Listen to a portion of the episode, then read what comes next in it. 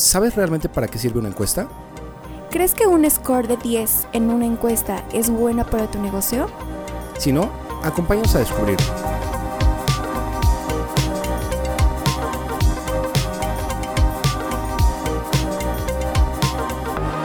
Customer Experience en español, el lado humano de la experiencia del cliente.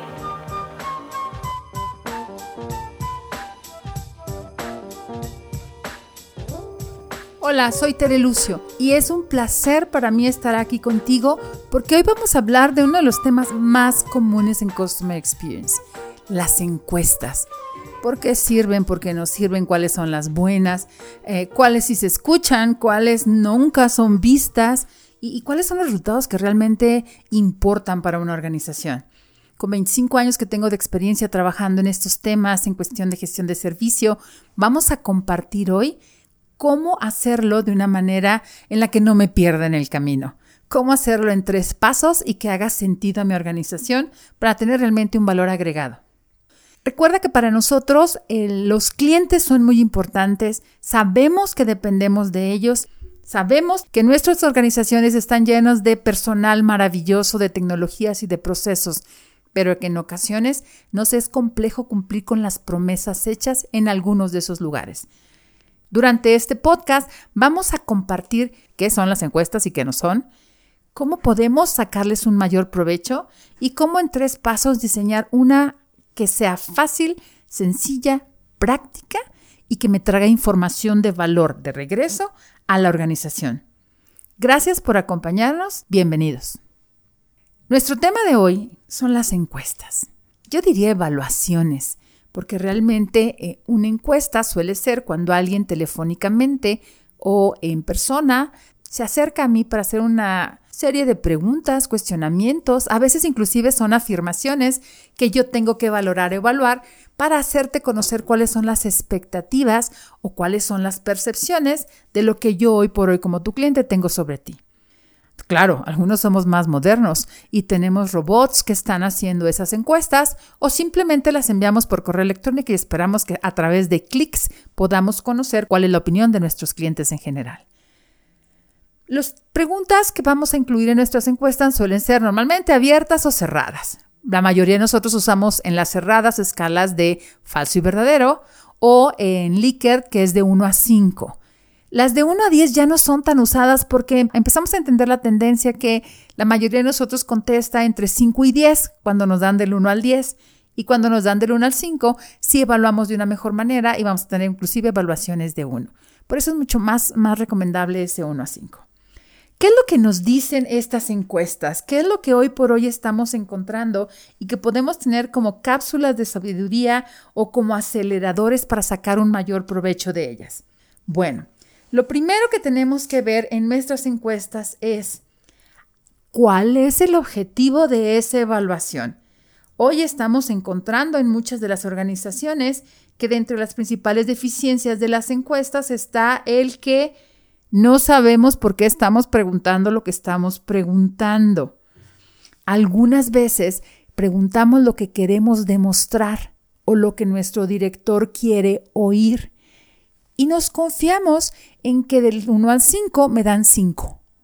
Y entonces resulta ser que vamos con nuestro jefe y entre excelente, muy bueno, bueno, regular o malo, que es el 1 al 5, oye, todos nuestros clientes dicen que somos excelentes.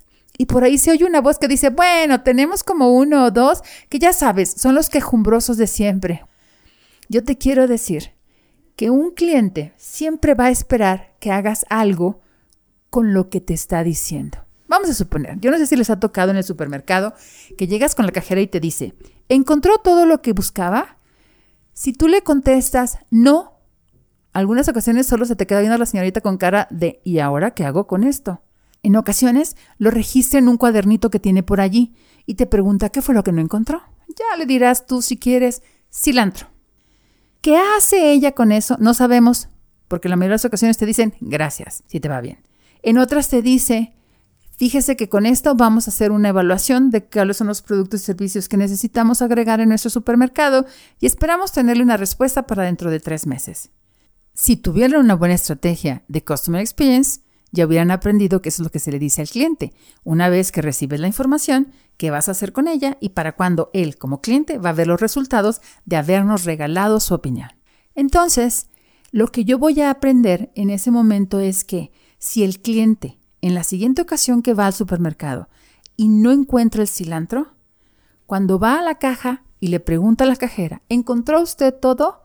Normalmente volteamos y le decimos, sí, señorita, mire, pásale todos los productos porque yo lo que quiero es ya irme de aquí.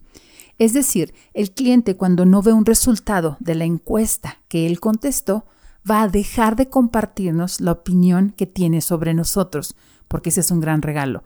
Y no siempre se los doy a todas las personas ni a todas las organizaciones. Cuando no haces algo con ello, no lo vuelvo a decir.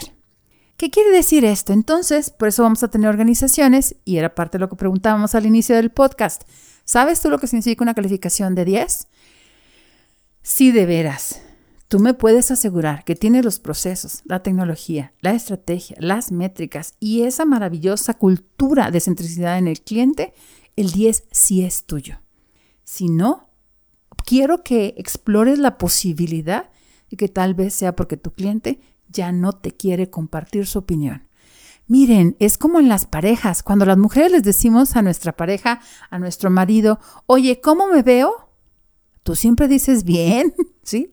Para no meterte en líos y no meterte en más conversación. Eso es ser un cliente listo. Ya aprendió, porque el día que nos, se nos quedó mirando con cara de, ay, no creo que te veas tan bien, casi se muere el pobre en el intento. Es lo mismo con nuestros clientes. Entonces, una calificación de 10 es, si de veras tú ya lo hiciste y lo tienes todo y tienes toda una estrategia expresa del cliente, es muy bien. Si no, peligro. Está sucediéndote que estás preguntando por aquello en lo que siempre sales bien o estás preguntando por aquello que tú ya sabes que quieres oír, como por ejemplo cuando dicen, ah, ¿verdad que el horario de nuestra tienda es el adecuado para sus necesidades? Pues, ¿qué te va a decir el hombre? Pues sí, sí es el adecuado para mis necesidades. Es muy raro uno que te dice que no, porque la pregunta ya va dirigida, no es impersonal, no es objetiva, no va dirigida a un atributo de producto o de servicio. Está completamente dirigida a lo que yo quiero escuchar.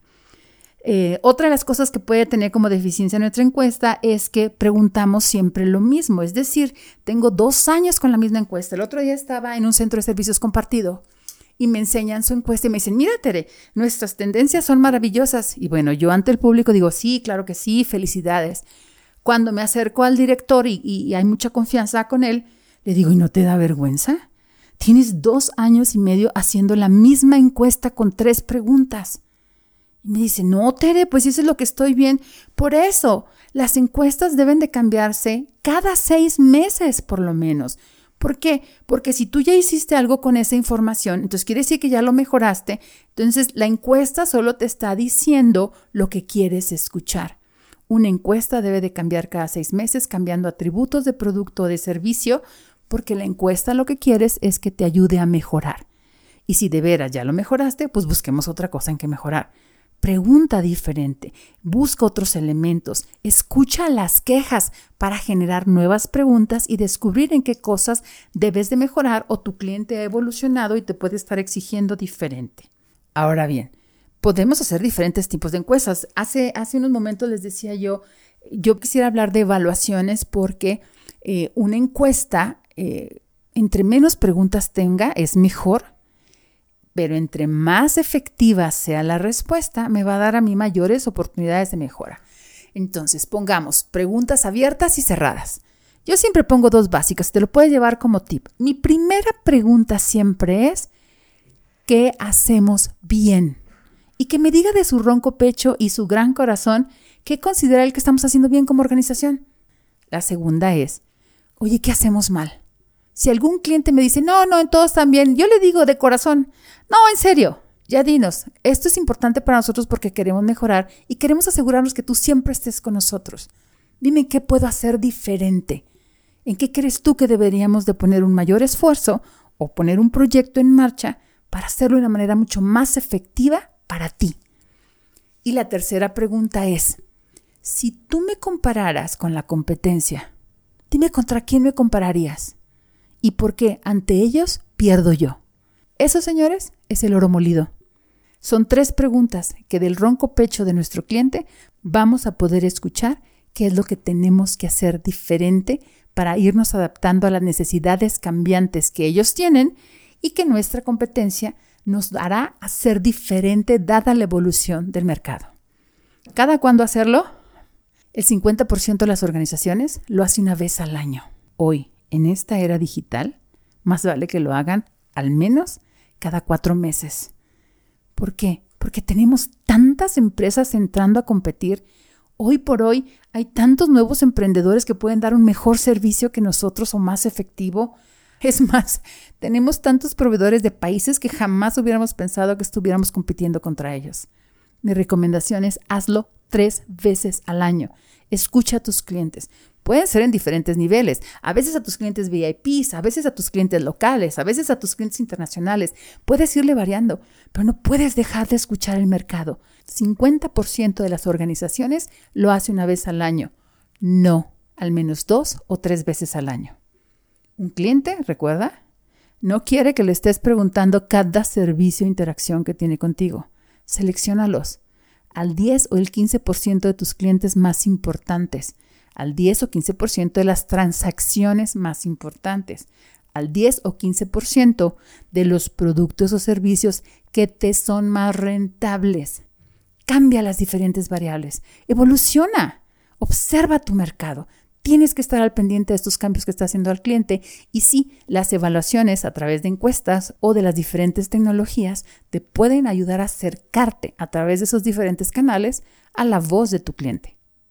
Si lo viéramos desde el punto de vista empresarial, podríamos citar casos como la entrega de pizza, vamos a decir. Cuando Domino's entra al mercado, pues era muy fácil hacer una encuesta de satisfacción. Podrías preguntar, ¿llegó la pizza en 30 minutos, sí o no? ¿Quedó usted satisfecho del 1 al 5 o qué tan satisfecho quedó usted entre muy satisfecho, satisfecho, regular, más o menos, muy mal? Pues eso era muy fácil. Pero ahora necesitamos empezar a preguntar como atributos de calidad de producto y de servicio, que si el canal de información fue suficiente, inclusive, yo no sé si ya empezaron a observar, pero a mí me encanta Domino's Pizza. Hoy por hoy tú puedes dar seguimiento a tu pizza, en qué parte del proceso está. Con esto, ¿qué quiero decir?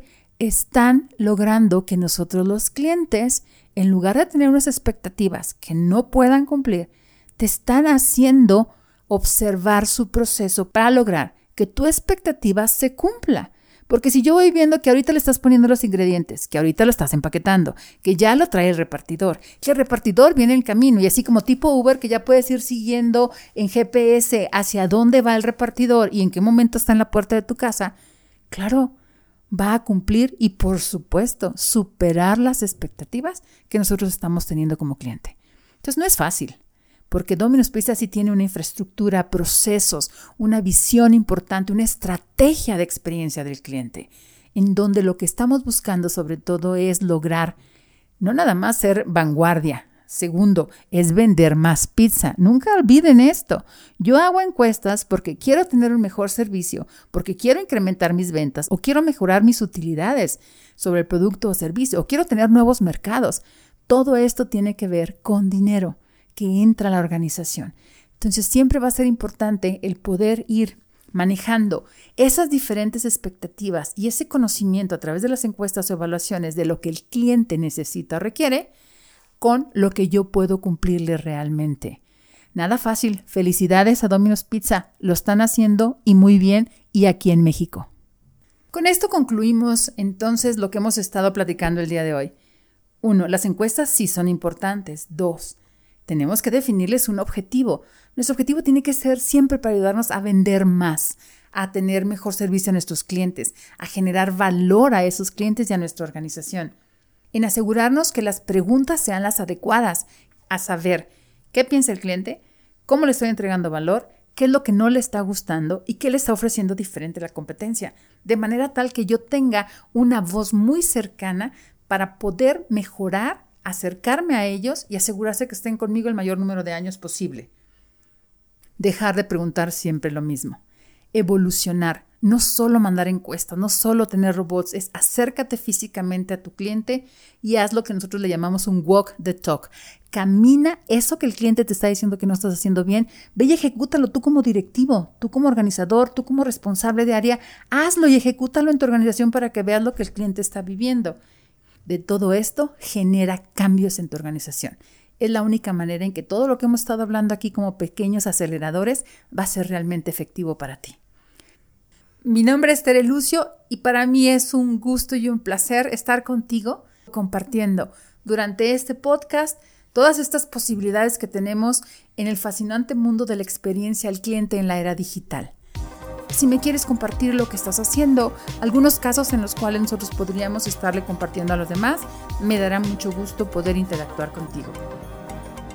Me ha dado mucho gusto estar contigo hoy y recuerda que nos vamos a ir de la mano en este fascinante camino de la experiencia al cliente en Customer Experience en español, el lado humano de la experiencia al cliente. Pórtate mal, sé feliz y nos vemos pronto.